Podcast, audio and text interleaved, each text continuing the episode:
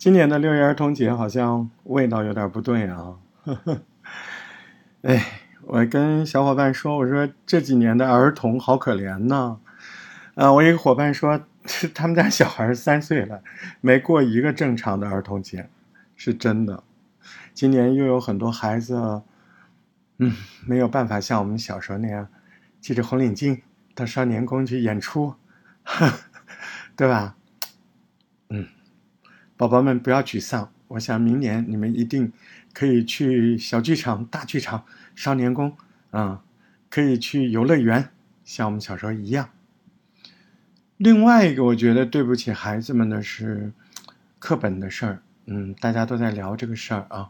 不过，所幸现在的自媒体多厉害，对吧？一旦出了这个事儿，你看大家就关注起来，关注起来，你看国家教委就说话了嘛，对不对？虽然这个事儿发生的不应该，但我们也看到在里面啊有很多积极的事儿，不好不好，大家可以说说了就改呗，对不对？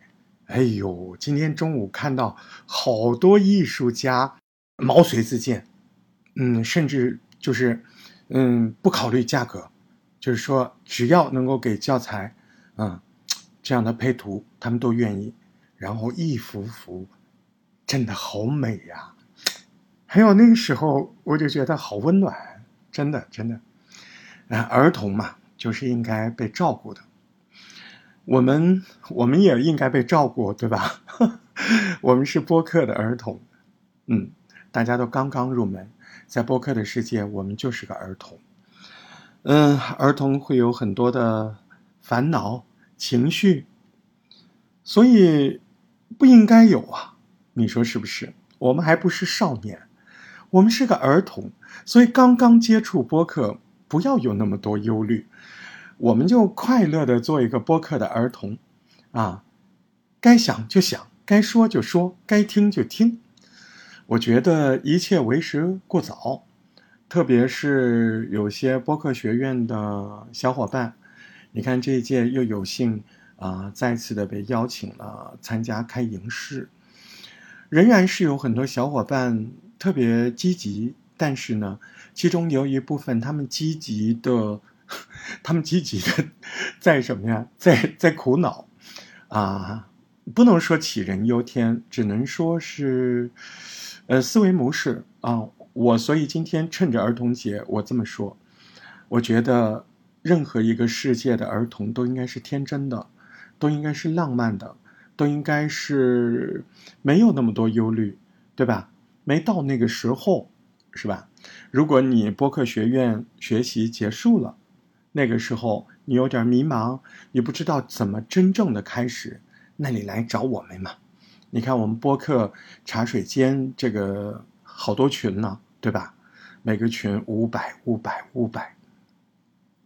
我也在想这个问题。前两天我的老朋友若兰，还有嗯好几位，甚至一些播客界的大佬。嗯，他们都挺照顾我这个大儿童的，他们也为我叫好，也为我鼓励，这里一并的感谢。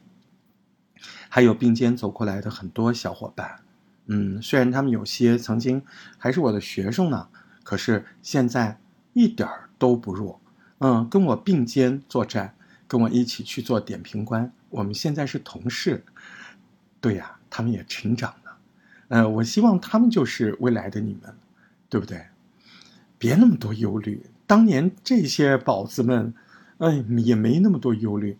他们就是像海绵一样，有什么就问，啊，说什么就去干，啊，干不了了，干不好了就回来跟我说：“大石头，我这个怎么不行啊？我那个怎么不好？不好就说嘛，就大家帮忙嘛，就干嘛。”嗯，所以今天这个开场挺水的。啊 但是我真的不觉得水，嗯，所以我开场的主题是啥？开场的主题就是，你既然是播客的播客世界的儿童，就好好过节嘛，就做一个播客世界的儿童该做的，那么的爽朗，那么的天真，那么的相信自己未来一定可以做总统，对吧？我觉得这个时候别忧虑，敞开心怀。做一个播客界的快乐的儿童，嗯，六月一号，儿童节，啊，祝大家节日快乐，也祝包括我在内的播客世界的儿童们，我们天真一点，热情一点，我们自信一点，祝大家节日快乐。